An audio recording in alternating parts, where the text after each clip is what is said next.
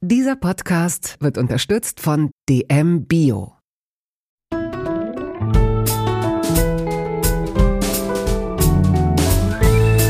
Kaugummi-Eis und Köfte, Feldsalat und Ravioli aus der Dose. Der Volksmund sagt, du bist, was du isst. In Toast Hawaii stelle ich meinen Gästen viele Fragen, die sich nur ums Essen drehen. Fast nur.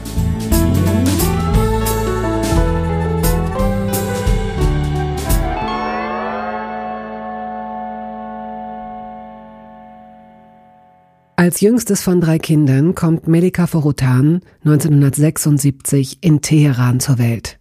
Schon ihr Vater hat eine interessante Biografie. Er studiert Filmregie in Paris, coacht ein halbes Jahr die iranische Fußballnationalelf, leitet mal ein Tenniscenter und mal ein Restaurant. Seine Tochter könnte es ihm in all dem nachtun. Theoretisch, denn Melika ist Schauspielerin. Und wenn die Rolle ihr gefällt, und es von ihr verlangt, dann coacht sie eben eine Nationalmannschaft. Könnte kommen. Bislang aber waren es andere Charaktere, die sie eindringlich, eindrucksvoll und immer auch ein wenig geheimnisvoll verkörpert. Ich verfiel ihr als Zuschauerin bei der 2007 ausgestrahlten und zu Recht vielfach ausgezeichneten Reihe Kriminaldauerdienst KDD, die im ZDF lief. Medica drehte unter anderem mit Wim Wenders Palermo Shooting an der Seite von Iris Berben die Kronzeugin, Pari, der 2020 auf der Berlinale lief, oder die erfolgreiche Netflix-Serie Die Kaiserin. Milika, die sicherlich in manchen Rollen ein wenig gegen ihre Schönheit anspielen muss, besitzt zudem eine höchst angenehme Stimme, der ich jedenfalls stundenlang zuhören könnte, und diese Stimme erzählt Ihnen jetzt etwas über das Essen Ihres Lebens.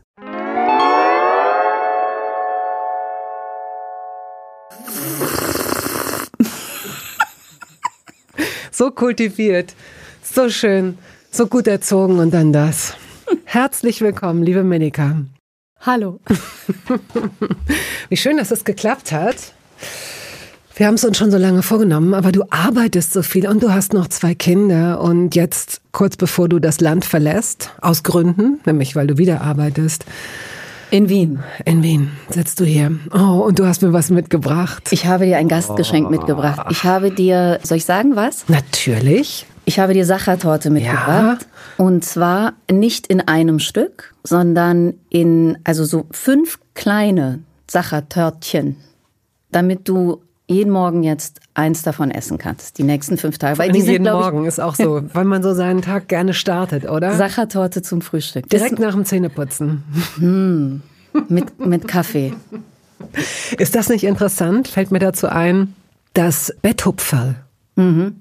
Ist ein schönes Wort, ja. erstmal, und ist irgendwie auch eine schöne Geste, aber es ist ja eigentlich, es ist wirklich so, also vor der medizinischen Aufklärung oder der hygienischen Revolution oder was für ein kleines Zeitfenster war das von dem Moment an, als Menschen sich das haben einfallen lassen und sich das leisten konnten, bis zu dem Moment, als einem klar wurde, naja, ist vielleicht nicht die beste Idee, wenn man sich die Zähne geputzt hat.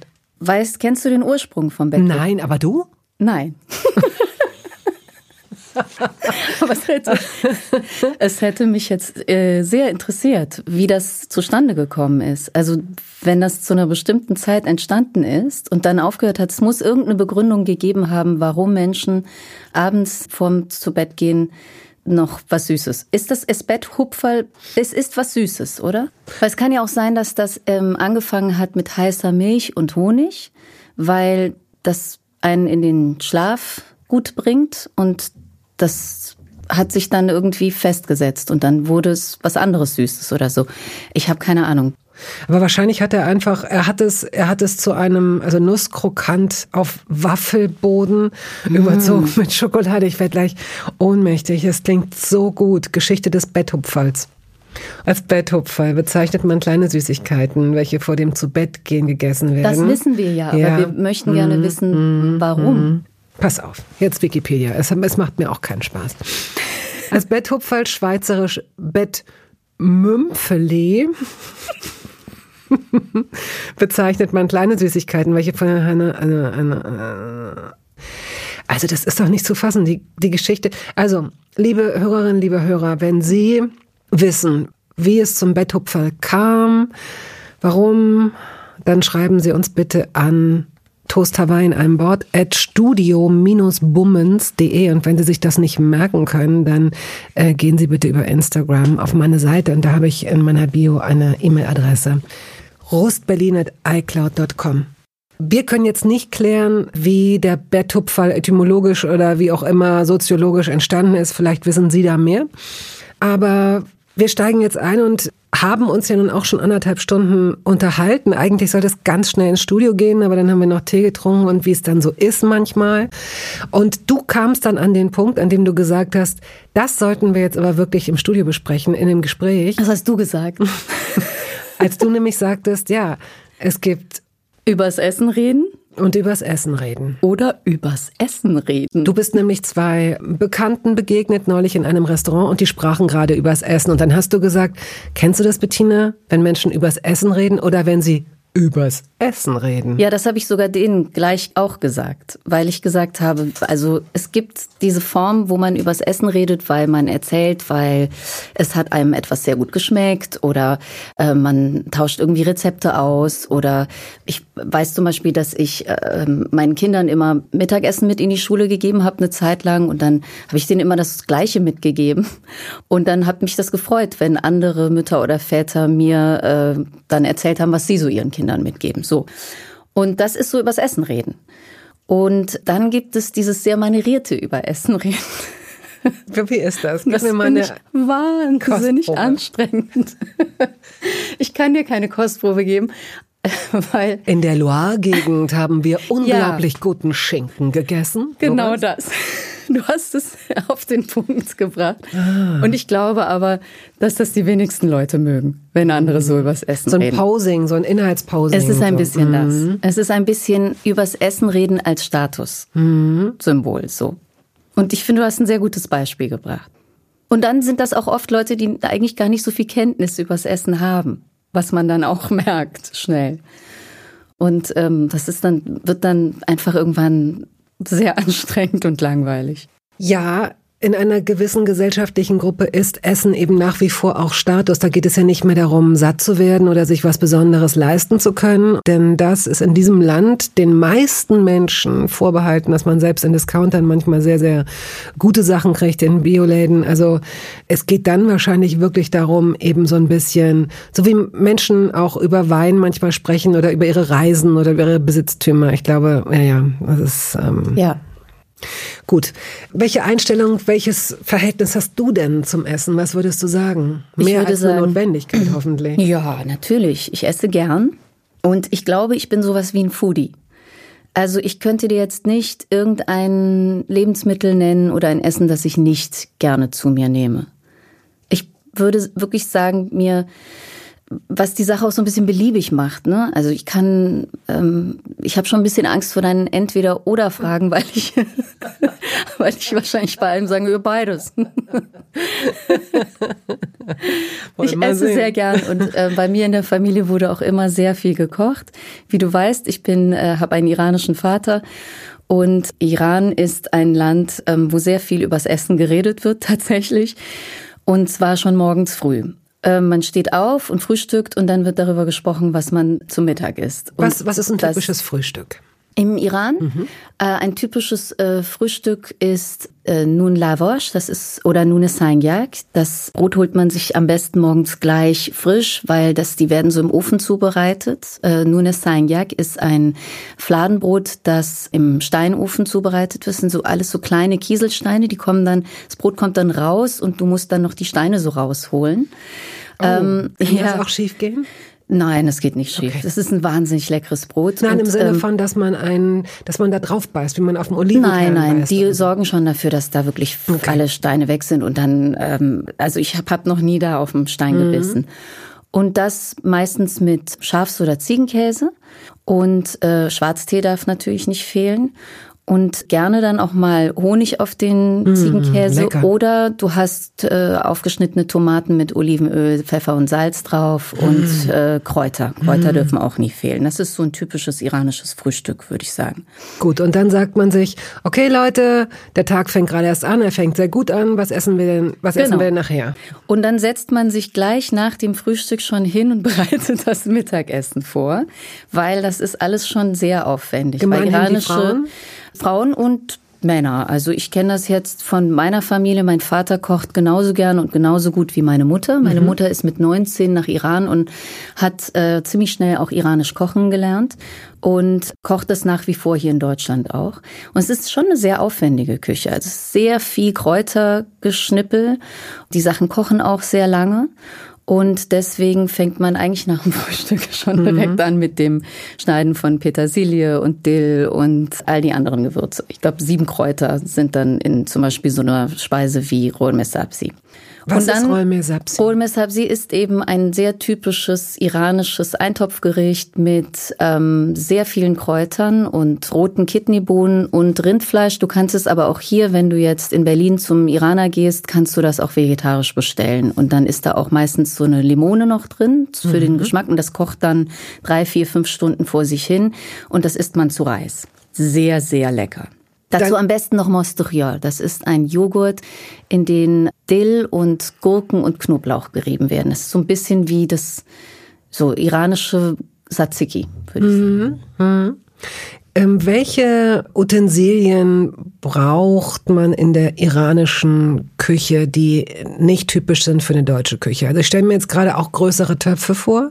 Oder ja. ist das meine Idealisierung oder mein, mein Klischee, dass nee. immer mehr Menschen zusammenkommen? Sehr viele ja. Leute. Also ich kann mich immer an volles Haus erinnern. Wir haben immer sehr viel Besuch gehabt oder wenn ich bei meiner Oma war, die dann wiederum sehr viel Besuch hatte. Es hat sich auch fortgesetzt, als wir nach Deutschland gekommen sind. War ein Haus eigentlich mit immer sehr viel Menschen.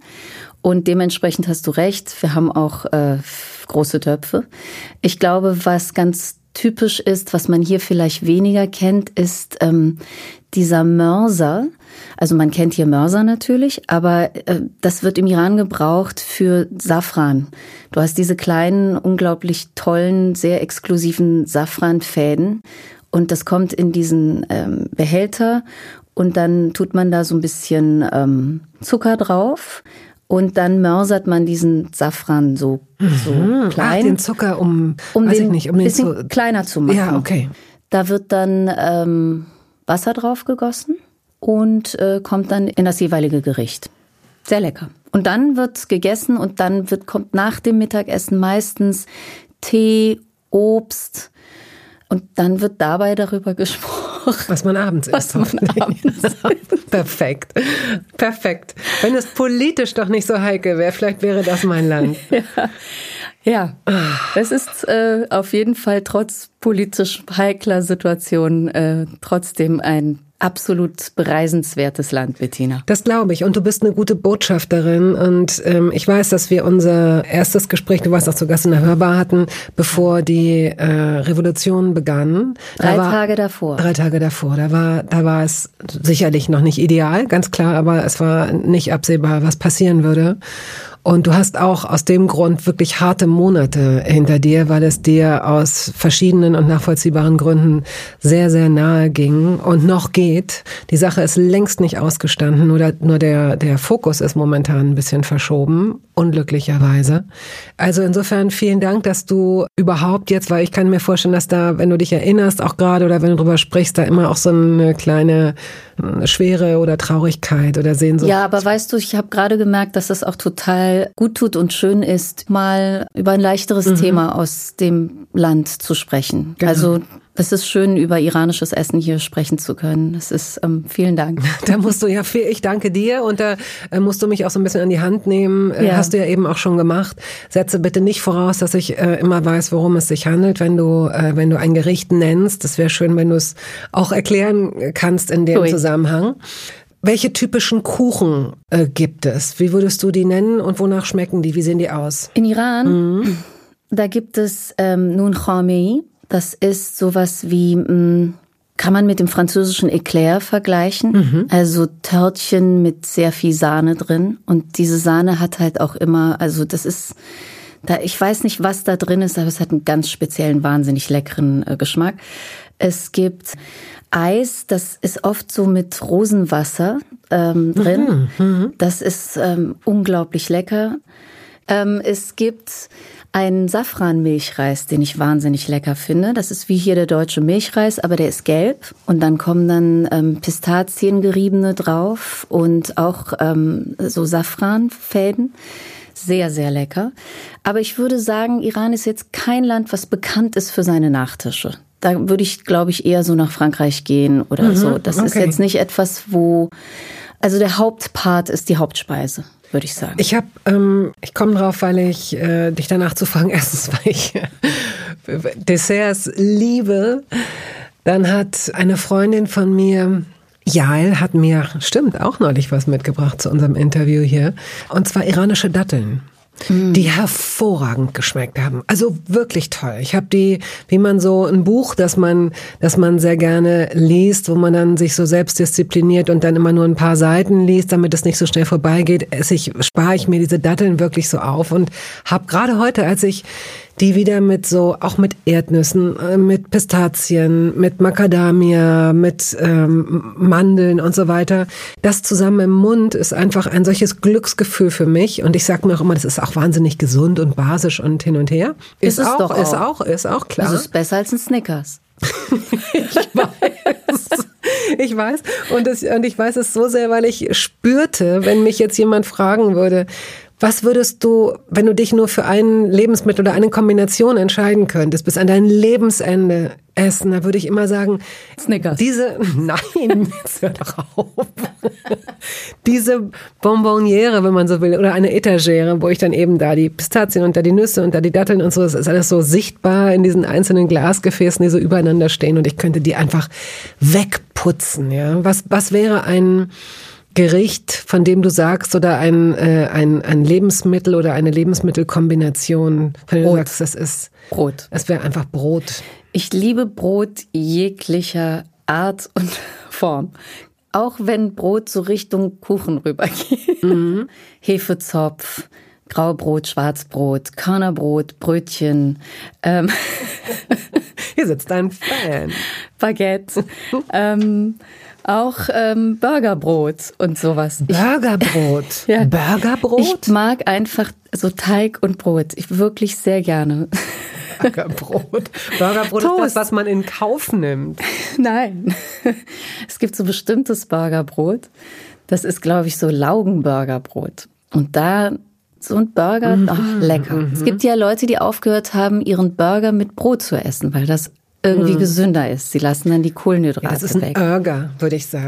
Das, das, dürfen, das, dürfen Sie nicht sagen, dass es ein Burger ist. Das ist wirklich nur Shishi. Dann hört auf damit, das so zu nennen, wirklich. Ja, also Brot ähm, sehr gerne in Kombination mit allem. Mit äh, Toast, Toast zum Beispiel mit Erdnussbutter und Marmelade drauf. Sehr lecker. Gerne Toast auch ungetoastet.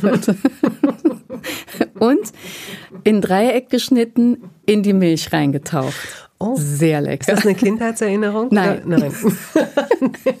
Nein. Ah, ah, eine Kindheitserinnerung, mhm. die mit Brot zu tun hat. Ich erinnere mich, dass ähm, mein Vater, vielleicht eine meiner ersten Essenserinnerungen, dass der mir, in Iran ist es so, du hast äh, eine Woche äh, morgens fängt die Schule an und in der zweiten Woche mittags. Das ist Ach. Sobi und Sori. Also ja zumindest bei den Schulen, also meiner Schule und der meiner Geschwister war es so. Und mein Bruder und meine Schwester sind zusammen, weil die ähm, ungefähr gleich alt sind, da ist nur ein äh, Jahr Altersunterschied. Mhm. Die sind auf die gleiche Schule gegangen. Die hatten also immer Sobi morgens, während ich Sori hatte. Und das hat sich dann immer abgewechselt. Und das heißt, ich habe immer, ähm, wenn ich Sori, also mittags zur Schule gegangen bin, erst morgens den ganzen Vormittag mit meinem Vater verbracht und wir haben zusammen gefrühstückt. Und er hat mir Brot mit Butter und Kristallzucker drauf. Das war dann immer mein Frühstück. Und ähm, vielleicht kommt daher meine große Liebe zum Brot. Und sieh, wie hübsch du geworden bist. Das ist es. Von wegen Spinat und Brokkoli und so weiter. Nein, genau die drei Sünden. Weißbrot, Fett und Zucker. Zack. Ja. Äh, aber mein Vater hatte dann irgendwann auch eine Körnerphase. In den 70ern kam das ja so auf. Und er hat das dann ein halbes Jahr, glaube ich, ausprobiert und dann hat das wieder fahren lassen. Also Aber ein halbes Jahr haben wir dann auch, mussten wir nur äh, uns von irgendwelchen Körnern äh, mhm. ernähren. Und die hat er selbst geschrotet oder die hat er selbst klein ich weiß gemacht es nicht mehr. und dann, ah ja. Mhm. Ich kann Aber das war dann schon in Deutschland wahrscheinlich, oder? Äh, das weiß ich auch nicht mehr. Ich weiß nur, dass er so eine Körnerphase mal hat. Du Ziemlich früh. Ja. Fünf, als du den sieben, sieben, als du Sieben, den Iran verlassen ja. hast. Du bist das letzte von drei Kindern, glaube ich, ne? Das jüngste. Ich bin das allerletzte von drei Kindern. Äh, äh, erinnerst du dich an euer Esszimmer im Iran? Ja, wir hatten eine Küche, da stand ein Tisch, der ging zur Straße raus und da haben wir, habe ich zum Beispiel mit meinem Vater gesessen und gefrühstückt. Und dann gibt's ja auch noch diese Tradition, dass man auf dem Boden isst. Mhm. Das haben wir auch manchmal gemacht. Dann nimmt man eine Tischdecke, die nennt sich Sofre. Das ist meistens so eine Wachstischdecke, die man äh, abwischen kann. Die wird dann auf dem Boden ausgebreitet. Das mochte ich wahnsinnig gern. Und dann wird da alles auf dem Boden gedeckt. Und dann isst man so im Schneidersitz auf dem Boden. Und das Tollste war, äh, man hat dann ähm, mit den Händen gegessen. Mhm. Also du nimmst so die Finger, so ähm, nimmst du zu so einem, ja, wie so eine Art Löffel und greifst dann so in den, in den Reis rein. Das fand ich als Kind sehr aufregend. Und dann hatten wir noch einen großen Esstisch. Und da waren richtig so, also ganz traditionell Tisch, Stühle und da haben wir dann auch dran gegessen. Aber wenn viele Menschen zu Besuch kamen, dann wurde dieser, der Soufre aus, ausgebreitet. Und dann auch mal draußen auf der Steinterrasse. Erinnerst du dich oder überhaupt gibt es typische Verhaltensregeln beim Essen? Es gibt ja so Traditionen in ganz unterschiedlichen Ländern, Dinge, die man tunlichst vorher wissen sollte. Also bitte auf jeden Fall aufessen oder auf jeden Fall nicht aufessen. Hm. Dann äh, wird es unhöflich der Gastgeberin gegenüber oder man, das heißt dann man will Nachschlag oder gibt es da irgendwelche Do's ja, oder Don'ts? Es gibt in Iran etwas, das heißt nennt sich Toruf und das hat nicht nur was mit deinem Verhalten beim Essen zu tun, sondern generell, wenn du durchs Leben gehst. Toruf ist etwas, das du erstmal aus Höflichkeit zu allem, was dir angeboten wird, erstmal Nein sagst. Also auch wenn du kurz vor dem Hungertod stehst und bei deiner Freundin zu Besuch bist und die bieten dir was zu essen an, dann sagst du Nein. Also man sagt immer erstmal Nein, aus Höflichkeit. Das ist so, möchtest du noch Nachschub haben? Nein, nein. Und dann gibt es auch diesen, diesen Satz, wenn man familiär miteinander ist, sagt man, Toruf Bosch, ja, also Toruf Nakon. Das heißt, komm, also darüber sind wir jetzt, da, ah, gut. also das Diese machen wir Abkürzung. jetzt hier nicht. Dann muss ja, man, also mach okay. kein Torruf. Mhm, mhm. Ich weiß, dass du Hunger hast, hier. Und dann ist es natürlich so, du sagst fünfmal nein, ich möchte nicht und das wird fünfmal überhört und du kriegst trotzdem was auf deinen Teller drauf. Also es ist so ein bisschen einfach so eine Art Höflichkeitsfloskel mhm. und ähm, ich glaube, das ist etwas, was sehr typisch ist. Und du meinst aber wahrscheinlich sowas eher wie rülpsen, wenn es einem geschmeckt nein, hat nein, oder nein, sowas. Ja, das, das kenne ich nicht, jetzt nicht. Das muss es nicht unbedingt sein. Nee, nee, eigentlich meinte ich genau so etwas. Aber Hände waschen vor dem Essen. Klar, ist, ist auch. Aber, ist, ja, aber ähm, nochmal zurück zu Toruf. Mhm. Wenn ich jetzt aber wirklich satt bin, ich möchte nichts. Ich komme jetzt zu dir und nein, nein, nein, wirklich nein, nein. Du gibst mir, du gibst mir immer wieder nach und ich möchte dich natürlich auch als Gastgeberin nicht kränken. Ja. Gibt es da irgendeine Art von Ausweg? äh, nein.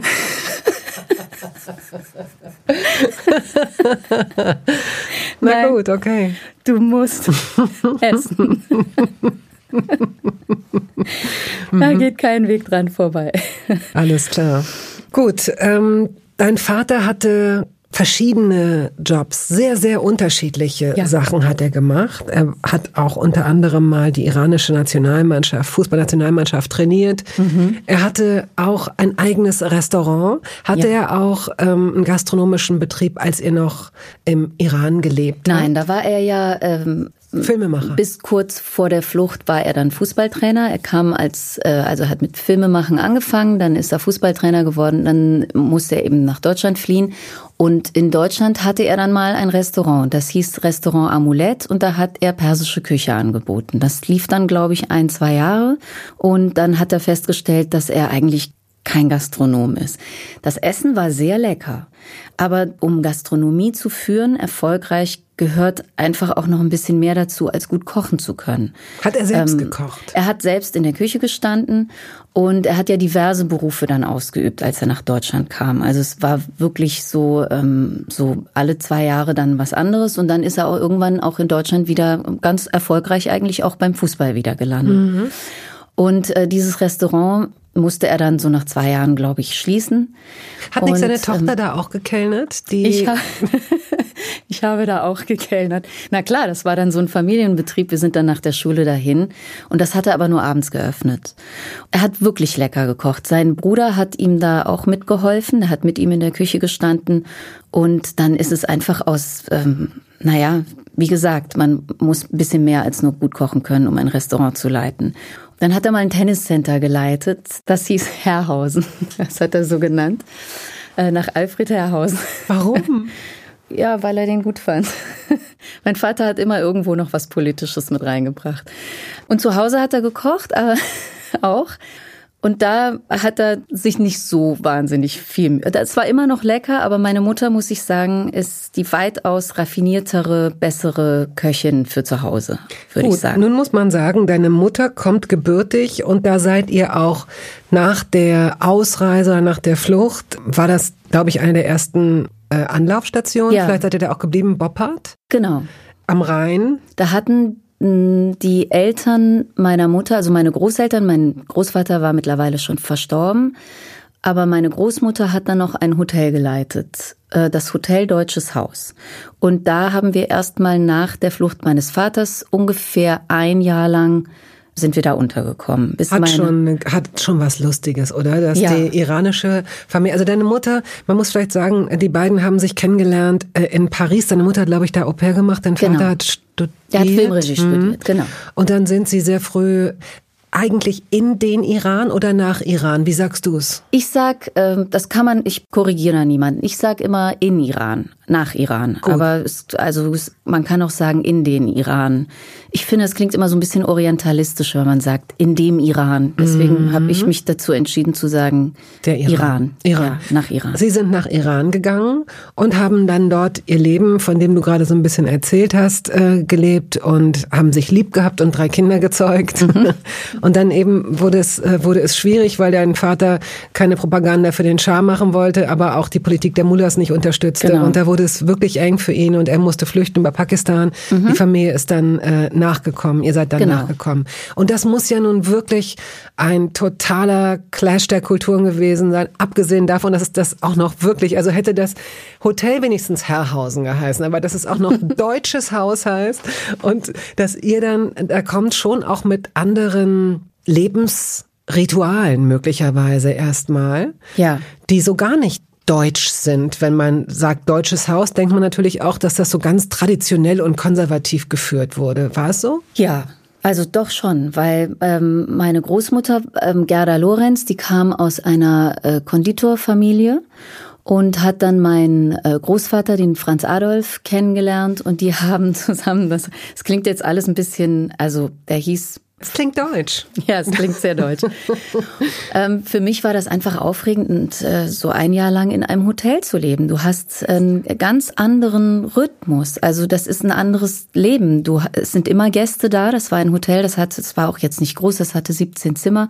Und da waren viele Touristen immer da, Touristen aus Japan, Touristen aus England, ähm, englische Schülergruppen waren da. Und das war dann natürlich, wenn, also in dem Moment, wo ich Teenager war, war das natürlich super aufregend, da so englische Austauschschüler ja. zu haben. Wir haben auch dieses Hotelessen dann gegessen. Meine Oma hat gekocht. Ich würde jetzt sagen. Eine drei. ja, aber da habe ich dann so das äh, traditionelle deutsche Essen kennengelernt. Also Kohlrouladen und ähm, Rinderbraten und Kartoffelpüree und Rotkraut. Und ich liebe deutsche Küche. Also wirklich, ich liebe es. Dieses Dreiergespann aus Kohlenhydrate, Gemüse und ein, ein Protein-Fett-Gemisch. Buletten, so. Und dann gab's dann das Zimmerchen. Das war immer so ein bisschen abgesetzt von dem eigentlichen Restaurant. Da kamen wir dann von der Schule und mussten uns ins Zimmerchen setzen. Draußen äh, war dann der Betrieb und wir haben dann unser Essen im Zimmerchen zu uns genommen. Meine Geschwister, meine Cousine, mein Cousin. Ja, und dann gab es dann zum Nachtisch halt eben Karamellpudding und sowas. Vanilleeis mit Schokoladensauce. Sehr lecker. Wirklich, wirklich lecker. Ich glaube, der Karamellpudding war instant.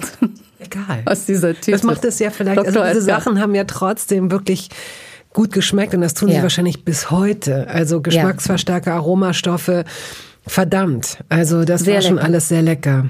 Und dann sind wir im Sommer immer ins Freibad und das war eines meiner Lieblingsessen. Dann kamen wir hungrig aus dem Freibad zurück.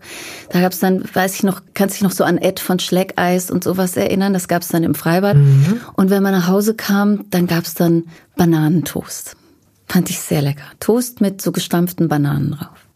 Und Butter begeistert, drunter. Nein, nein, nein, nein. nein. Es ist so. interessant, dass er, äh, weil ich habe das auch gegessen, äh, ähm, Toast sowieso. Also Toast war früher mein Leben, weil die Alternative zu Toast war Graubrot, so hieß es bei uns. Hm, weil wir, mag ich auch gern. Weil wir bessere, wir, es, es sind, in, ich bin in Hannover aufgewachsen, da sind super Bäckereibetriebe, aber ich stand, glaube ich, nicht so auf wenn, wenn ich, ich erinnere jetzt gerade, wenn wir so dunkles Brot mal gekauft haben, dann war das so Leinsamenbrot oder so ein, so ein, aber aus Tüten, weißt du, so, mhm. so, so fertig Brot. So fertig geschnitten. Und es gab bei uns in der Straße einen unfassbar guten Bäcker, Fahrenhorst. Und da standen die Leute, da kamen sie wirklich von weit her und standen an und da haben wir immer Brötchen gekauft, obwohl wir auch in dieser Straße wohnten, aber wir hatten keinen Bock uns anzustellen, haben immer so, meine Mutter dann 80 Brötchen gekauft und hat die eingefroren und die schmeckten eben auch, wenn man sie auftaute, sehr gut. Mhm. Aber von gesundem oder so altem altem Brot im Sinne von altes Getreide oder oder oder sowas habe ich das habe ich sehr spät erst entdeckt aber jetzt habe ich das wollte ich eigentlich gar nicht erzählen was und zwar das die Bäckerei? Bäckerei Nicke nicht ich glaube, die gibt es immer noch. Bäckerei Nicke nicht in Boppert. Sehr lecker. Denn ähm, äh, Bananentoast ist für mich eine, eine Frühstückserinnerung. Ähm, wenn der, wenn das, kann man wirklich, es ist so super lecker mit ein bisschen Butter dann auch. Mhm. Wenn das Toast noch so richtig ganz sofort in dem Moment aus dem, aus dem Toaster geschossen die Butter so schmilzt. Und die Butter aber auch nicht zu hart sein darf. Ne? Man darf nicht Löcher mit dem Messer in, in das Brot machen. Nein, das geht schlechte Laune. Das geht nicht. Die muss schon einem ein bisschen entgegenkommen. Und dann habe ich einfach so Bananenscheiben draufgelegt. Und wenn man es dann übertreibt, kann man noch mit Honig drüber gehen. Das habe ich nicht gemacht. Aber ich, das war auch kein Abendessen in dem Sinne. Es war dieses erste Essen, wenn man ausgehungert den ganzen Tag im Freibad war und dann nach Hause kam, das Essen war noch nicht fertig. Ah, das Zwischenessen. Hm. Ja. Werbung. Als ich Kind war, Grundschulkind, da gab es in meiner Klasse insgesamt 32 Schülerinnen und Schüler. Unsere Klassenlehrerin hieß Frau Werle. Sie war freundlich und fair und rückblickend wahrscheinlich das Beste, was uns als kleinen Menschen so passieren konnte. Wenn ein Kind aus der Klasse Geburtstag hatte, brachte es Süßigkeiten von zu Hause mit und auf jedem Platz lag dann ein Keks oder ein Schaumkuss, ein Lolli oder irgendwas anderes. Das hing im Wesentlichen, so muss ich es leider sagen, von der jeweiligen Mutter des Kindes ab. Mitte der 70er Jahre entsprach die Aufgabenverteilung in vielen Haushalten dem Stereotyp des männlichen Verdieners und der weiblichen Hausfrau. Wogegen bis heute prinzipiell nichts einzuwenden ist, solange sich beide aus freien Stücken für die jeweilige Rolle entscheiden, niemand zurückstecken muss und beide wirklich happy sind damit. Ganz egoistisch waren mir als Kind die backenden Mütter am liebsten. Denn so ein vielleicht sogar noch etwas warmer, frischer, duftender Blechkuchen, der in 32 möglichst gleich große Stücke geschnitten wurde, war immer besser als ein Lolli. Meine Mutter, ich habe sie hier schon verschiedentlich erwähnt, war eine überzeugte, nicht backende Mutter. Sie kochte gut, aber nicht gerne, las viel, schaute politische Talkshows und war alles in allem eine Nachteule, die abends nicht ins Bett fand und morgens möglichst lange dort verweilte. Einmal gab sie mir zum Geburtstag so viel Geld mit, dass sich jede und jeder von uns zwei Kugeln Eis kaufen konnte. Gut, die kosteten damals 20 Pfennig. Daher reden wir hier von 12, 13 Mark. Aber backen? Never. Meine Mutter backte mit 16 einen einzigen Kuchen, in dem die Rosinen spurlos verschwanden, damals, als Rosinen allen Menschen noch etwas bedeuteten. Das, so sagte sie es einmal, schüchterte sie dermaßen ein, dass sie es nie mehr versuchte. Ich bin jetzt auch keine Superbäckerin, aber hin und wieder habe ich Lust dazu, ohne viel Tamtam. Vorhin habe ich mir die vegane Brownie Cheesecake Alternative von DM Bio als Backmischung besorgt und einen sehr unkomplizierten, leckeren Kuchen damit gebacken, der selbst meiner lieben Mutter gelungen wäre. Ich esse zwar auch den klassischen Käsekuchen, der ja in der Regel mit Quark oder Frischkäse hergestellt wird, aber diese Variante, glutenfrei und mit Cremefüllung, fand ich als, und so heißt sie auch, vegane Alternative wirklich gut und wie gesagt sehr schnell umzusetzen. Zudem passt sie hervorragend in den wie January, selbst dann, wenn es irgendwann Februar oder März geworden ist. Als ihr dann eure erste eigene Wohnung hattet, mhm. als Familie raus aus dem Hotel, habt ihr in der Küche gegessen oder hattet ihr, habt ihr im Wohnzimmer einen Tisch gehabt, an dem ihr gegessen habt? Ähm, ich glaube, wir hatten so einen Esstisch mit einer Eckbank die visual, visual kann ich jetzt gerade noch so visualisieren. Ich weiß, also keine so schöne Eckbank. Aber da haben wir dann dran gesessen ja, wir haben auch gemeinsame Essen auch gehabt. Meistens abends, weil meine Mutter den ganzen Tag ähm, berufstätig war und abends wieder kam. Mein Vater hatte Training und das ist ja so immer so in unterschiedliche Einheiten eingeteilt. Dann hast du Vormittagstraining und Nachmittagstraining. Das gemeinsame Frühstück, das fällt ja dann ab einem bestimmten Alter irgendwann aus. Mhm. Ne? Man wacht so fünf Minuten, bevor die Schule anfängt, eigentlich auf und rast aus dem Haus. und dann, mhm. meine Mutter hat eine Zeit lang, glaube ich, noch den Frühstückstisch gedeckt und dann hat sie es irgendwann aufgegeben. Und Abendessen haben wir aber schon regelmäßig noch zusammen gehabt. Ja. Wann Sonntage die Tage, an denen ihr zusammen gegessen habt oder Besuch kam? Sonntags bin ich immer als Erster aufgestanden und habe den Frühstückstisch gedeckt mit einer Akribie. Also wirklich so mit so die Wurst so in Röllchenform und Käse und äh, also mit ganz großer Hingabe. Und dann gab es meistens Krach, weil ich äh, viel früher als die anderen auf war. Also ich war, sagen wir mal, elf und meine Schwester war 16 und mein Bruder 15. Kannst dir vorstellen, dass die nicht jetzt gerne um neun Uhr aufgestanden sind. Und dann wurde ich immer stinksauer, mhm. weil ich mhm. diesen Tisch so schön gedeckt hatte. Und aber die Teenager, die kamen dann erst so verschlafen um eins. Und das hat mich wahnsinnig geärgert. Und deine Eltern? Die haben mit so doch, nee, ja, die waren auch ein bisschen später sonntags. Also wir haben alle lang geschlafen. Mhm. So, pass auf, du nimmst jetzt diesen in ja. diesem Topf sind diverse Zettel mit Begriffen. Mal gucken, womit es losgeht. Das machst du wie so ein Lotto-Mädchen. Meine Mutter war ja auch mal Lottofee. Nein. Ja, die hat die Zahlen beim Mittwochslotto gezogen. Was? Mhm. Du saß da im Hintergrund, als das noch so war, in den in den 90ern. Die hat beim Landessportbund gearbeitet und ähm, war mittwochs immer zur Ziehung der Lottozahlen in Mainz. Und dann hat ja immer dieses große Glasrad ja. sich so gedreht ja. und die Bälle sind so ja. rumgeflogen. Und meine Mutter saß mit am Tisch im Hintergrund war eine Berühmtheit, meine Mutter. Diese ganzen Gene finden sich in dir wieder. Du rollst den Käse wie deine Großmutter. Du ziehst die Zettel wie deine Mutter die Kugeln gezogen hätte. Warte. Ja. So. Okay. Toaster. Ja. Haben wir jetzt schon drüber gesprochen? Naja. Ich hatte mal einen BVB-Toaster weil mein Mann großer Dortmund-Fan ist, weil er auch äh, in Dortmund groß geworden ist. Und Dortmund war dann die präferierte Fußballmannschaft in unserem Haus, ist sie immer noch. Mhm. Und dann habe ich mal in einem Fanshop in Dortmund einen BVB-Toaster gekauft, wo du die Toasts reinsteckst und dann kommen die mit so einem BVB-Druck raus. Wahnsinnig langweilige Geschichte. Nein, das ist eine super Geschichte. Naja. Was nur schade daran ist, ist, dass man das Logo ja dann irgendwie so selten sieht, weil man ja meistens seinen Toast belegt. Diese Toasts durften nur mit Butter gegessen werden die geschmolzen ist. Mhm. oh, das finde ich aber schön. Lass uns diesen, diesen Moment nutzen. Ja. Du kannst den Topf noch einen Moment auf deinem Schoß stehen lassen. Dein Mann ist Jon. Mhm. obwohl man ihn falsch aussprechen könnte, zum Beispiel John. John. Aber das würde ich nicht tun, denn er wird ja nur J-O-N geschrieben. Sein Vater war protestantischer Schweizer, seine Mutter katholische Baskin.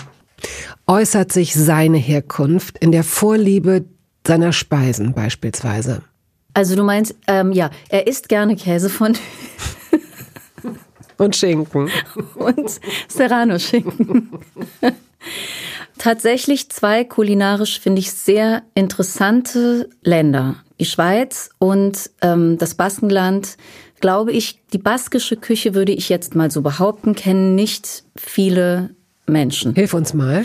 Und ich liebe die baskische Küche. Die haben, mm, so wie die Spanier die äh, Tapas haben, haben die Basken die Pinchos. Das sind kleine, ähm, aus verschiedenen sehr leckeren Zutaten hergestellte kleine Häppchen. Also du hast zum Beispiel Du gehst in eine Bar und da trinkst du dein Bier und dann servieren die Pinchos. Das, die stehen meistens auch auf der Theke drauf und die gibt's in unterschiedlichen Variationen.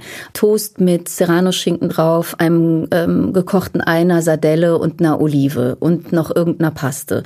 In unterschiedlichsten mmh, Formen. Lecker unglaublich fein, also jetzt feiner, als ich das beschrieben habe und mit auch diversen selbst kreierten Soßen drauf und unterschiedlichen Fischen und auch Meeresfrüchten. Wirklich unglaublich lecker. Und wir fahren da manchmal im Sommer hin zu seiner Familie, die da noch lebt. Äh, also seine Großmutter ist dort und seine Tanten. Und man hat das Gefühl, die Lebensmittel da schmecken anders. Also eine baskische Tomate kriegst du, das schmeckt einfach komplett anders als überall sonst wo in der Welt. Das, das ist einfach noch, man beißt in diese Tomate und denkt sich, ah, ah, so schmecken mhm. Tomaten mhm. nochmal. Und ähm, also eine hohe Qualität bei den Lebensmitteln. Und ich finde bei der Schweiz, in der Schweiz ist das genauso. Also ich kann dir jetzt nicht ad hoc ein typisches Schweizer Gericht nennen. Also es wäre jetzt blöd, wenn ich nur Käsefondue nennen würde, aber alles in der Schweiz schmeckt besser. Der Joghurt schmeckt besser, das Fleisch schmeckt besser, die Eier, der Quark, das Brot. Das ist einfach von der Lebensmittelqualität. Ich weiß nicht, was die mit den Kühen da auf der Weide machen, aber die scheinen sehr viel glücklicher zu sein als, äh, als unsere hier. Mhm. Sind wir jetzt fertig mit dem Ziehen hier? Warte noch ganz kurz. Ich muss überlegen, ob ich, nee, eins, eins musst du noch ziehen, aber ich überlege, ob damit die zweite Frage, die ich nicht so richtig gestellt habe, schon beantwortet ist. Nämlich, wie sich eure Kinder, also äh, sind die offen? Sind, die sind ungefähr 14 und, und 11. 11. Ähm, ja, meine Tochter äh, seit vier Jahren Vegetarierin. Äh, mein Sohn absolut Opposition, Carnivore bis zum geht nicht mehr. Also ich hoffe, dass das bei ihm auch irgendwann mal umschlägt, so dass er sagt, äh, weil ich jetzt auch viel mehr durch eben das Vegetarische von meiner Tochter viel mehr auch vegetarisch koche und dann ähm, ich glaube, wir bringen ihn jetzt auch langsam dazu, dass er da so ein bisschen in die Richtung umschwenkt. Aber ja, die sind offen. Die haben früh sind die in Kontakt gekommen mit eben diverser Küche. Mhm. Und natürlich hatten die auch Phasen, wo die äh, sich irgendwie alles von der Pizza geglaubt haben und nur das Brot gegessen haben. So, ich glaube, so Phasen haben fast alle Kinder. Ja. Beziehst du die ein, wenn du kochst, sodass sie das lernen oder ein Gefühl dafür kriegen? Müssen sie irgendwas machen? Sie sehen mich halt kochen, aber ich bin jetzt nicht so proaktiv, dass ich sage, komm, ich zeig dir jetzt mal dieses und jene Rezept. Ich glaube, meine Tochter hat sich über ähm, wahrscheinlich, ich schätze mal YouTube oder TikTok oder irgendwas, hat sie jetzt sich selbst Kochen beigebracht und hat ähm, wirklich echt so Kreationen, wo einem die Spucke im Mund zusammenläuft. Das ist echt lecker. Und Alles macht sie in 60 Sekunden. Nein, es ist nichts Kompliziertes. Es ist ganz einfach, aber es ist irgendwie so lecker. Also mhm. es ist Toast und dann Avocado drauf und dann Pfeffer, Salz, Öl und dann macht, brät sie sich ein Spiegelei an und macht da irgendwie äh, äh süße Paprika drauf und ähm, das äh, mhm. ist dann so gestapelt und sieht echt lecker aus. macht sie sich dann, wenn sie von der Schule kommt. Dann können wir ja auch hier hinter die Familien Haken setzen und du genau. kannst einfach noch einen. Ich zieh noch mal. Zieh noch ein. Grillen. Aber bei Grillen, komisch, warum habe ich diese Assoziation? Ich muss sofort an, an dieses äh, Wildschweinessen von Obelix. Ähm, die haben doch immer am Ende von den Comics haben die immer nach gelungenen Abenteuern und überstandenen Abenteuern alle zusammen an dieser großen Tafel gesessen. Nein, nicht alle. Der Troubadour Trubadix war, war am Baum äh, festgebunden. Aber bei Grillfleisch fällt mir, also da ist mir, läuft mir jetzt noch das Wasser im Mund zusammen. Ich glaube, es war so mein erster Kontakt mit visuell Essen wahrnehmen und sofort Lust bekommen, irgendwo reinzubeißen. Wenn ich diese Wildschweine in den Händen von Obelix, nicht diese kleinen Keulen, die dann Asterix gegessen hat, sondern Obelix hat gleich so ein ganzes Ding. Und da wird ja eh sehr viel altmodisch Fleisch verzehrt mhm. in diesen verzehrt in diesen äh, Comics. Das ist auch so ein bisschen jetzt ähm, überholt. Aber das ist meine Assoziation mit, mit Grillen. Bist du denn auch jemand, der Rippchen oder, oder Hühnchen, äh, die Schenkel, also isst du auch gerne mit den Händen Fleisch? Knabberst du das gern so ab? Ja, also wenn jetzt so ein Steak bei mir auf dem Teller liegt, eher nicht. Das nehme ich jetzt nicht mit der Hand. Aber so kleine, ähm, so, so, wie heißen die, Rip? Die Rippchen. Rippchen, ja.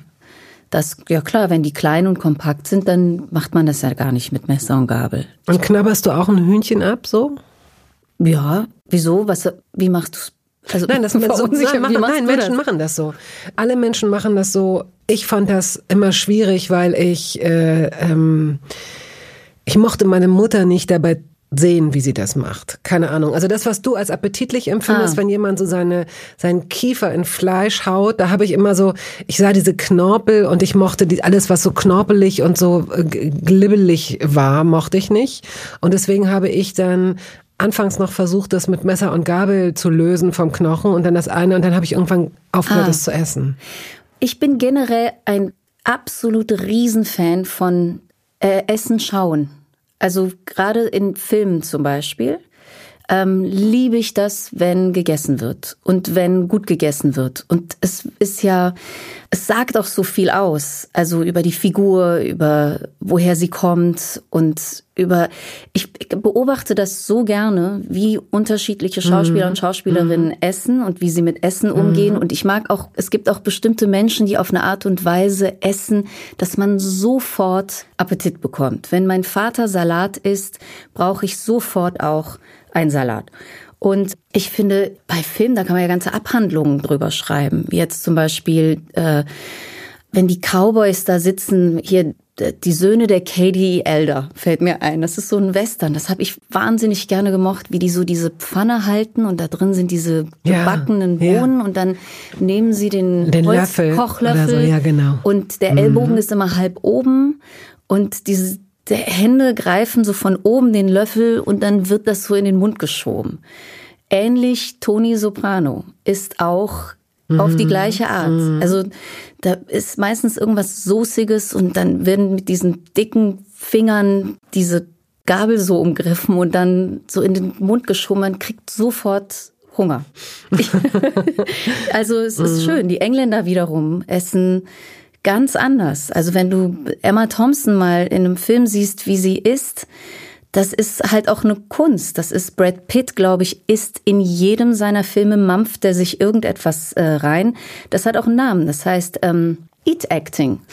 Also es ist wirklich eine, eine Kunstform und ich ähm, äh, ich finde es immer spannend, wenn Schauspieler sich das trauen, so mit Essen als Requisite zu arbeiten. Und ich finde es spannend, dass du mich und äh, dann auch uns darauf aufmerksam machst, weil wir darüber noch nie gesprochen haben in mehr als viel mehr als 100 Gesprächen und Wirklich? es ist mir auch es ist mir auch noch nie aufgefallen, also das Essen und wie gegessen wird, so eine Art Mini-Soziogramm sein kann, äh, das finde ich interessant. Das ist wirklich wie so ein, wie so ein Fingerabdruck. Und ja. das ist es, das ist, wenn, wenn Menschen aufgewachsen sind ohne eine gewisse, eine gewisse Etikette, aus welchen Gründen auch immer, ich sage es jetzt mal völlig wertneutral, aber wenn einfach nie Wert darauf gelegt wurde, bestimmte Manieren äh, bei Tisch zu haben, dann wirst du das auch später meistens aus diesen Menschen nicht herausbekommen, es sei denn, sie programmieren sich nochmal komplett neu. Das ist so ähnlich wie Lesen, mhm. nochmal neu lernen, ne? dass mhm. du äh, Wörter anders anguckst. Denn äh, dann siehst du so eine Etepetete-Veranstaltung und alles ist ganz schick und ganz fein und du bist in dieser Villa und denkst, oh wow, und alles ist stilvoll.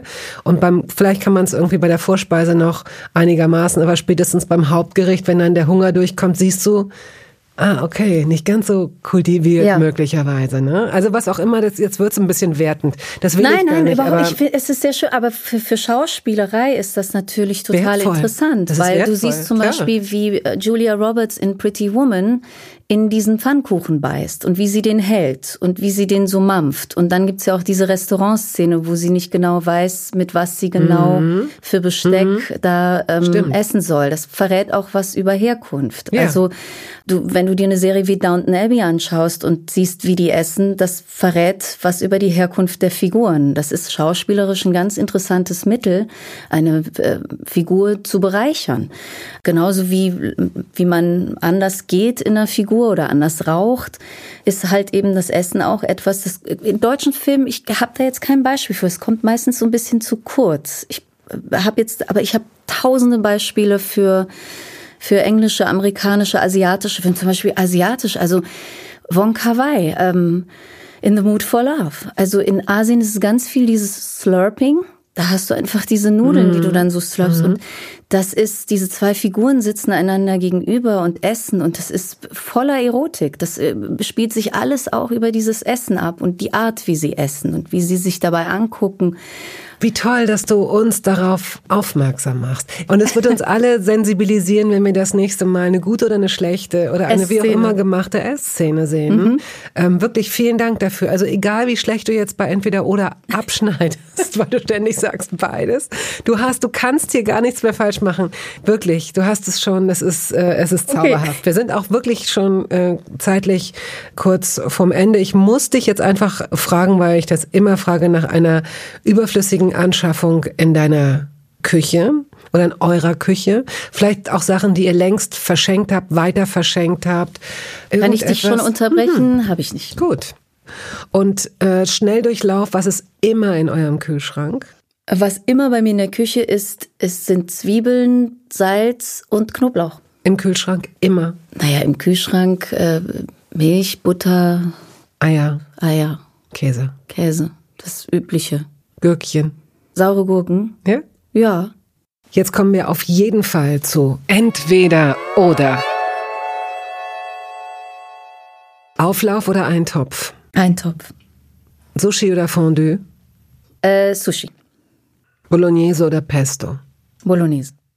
Aubergine oder Zucchini? Aubergine. Spiegel oder Rührei? Spiegelei. Gelbe oder Orange nimm zwei? Äh, Orangene. Chinese oder Vietnamese? Vietnamesisch. Süßes oder salziges Popcorn? Äh, Süßes. Grüner oder weißer Spargel?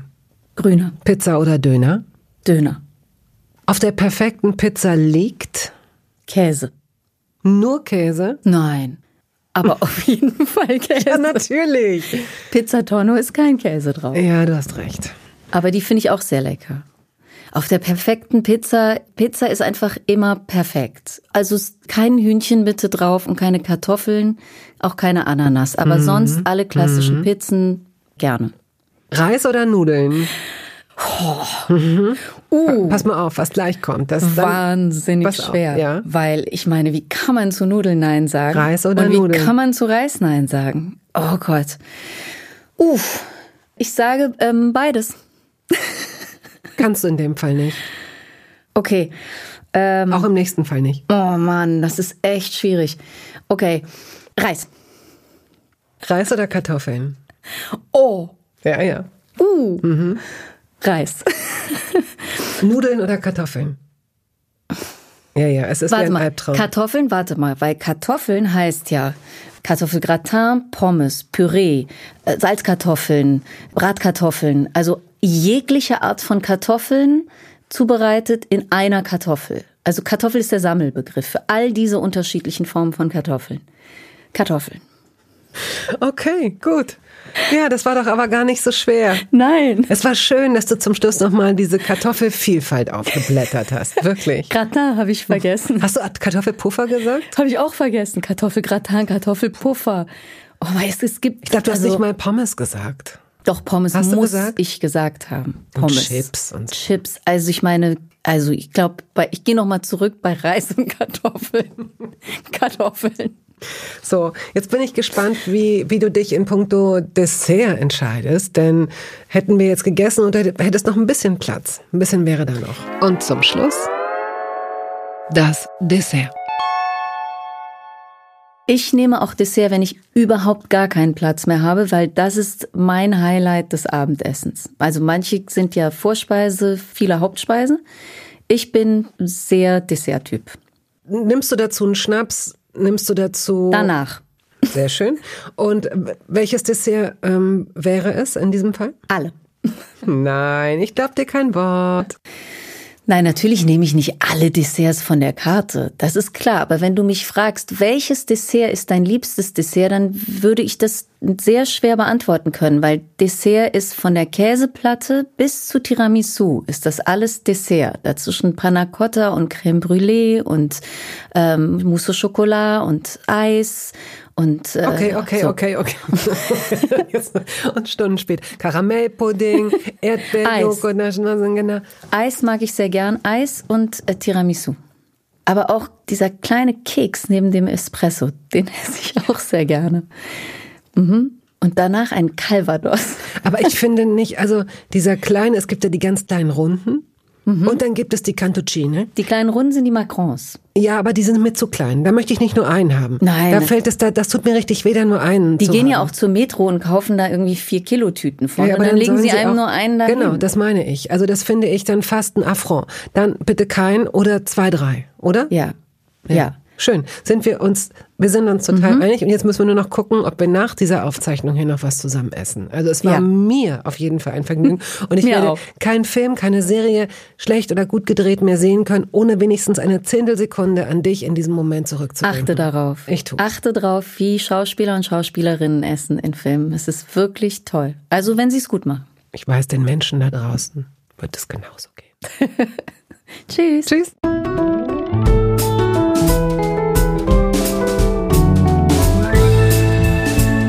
Toast dabei ist eine Studio Bummens Produktion. Ausführende Produzentin Wiebke Holtermann. Ton und Schnitt Henk Heuer. Musik Jakob Ilja. Neue Folgen hören Sie jeden Samstagmorgen. Überall da, wo es Podcasts gibt.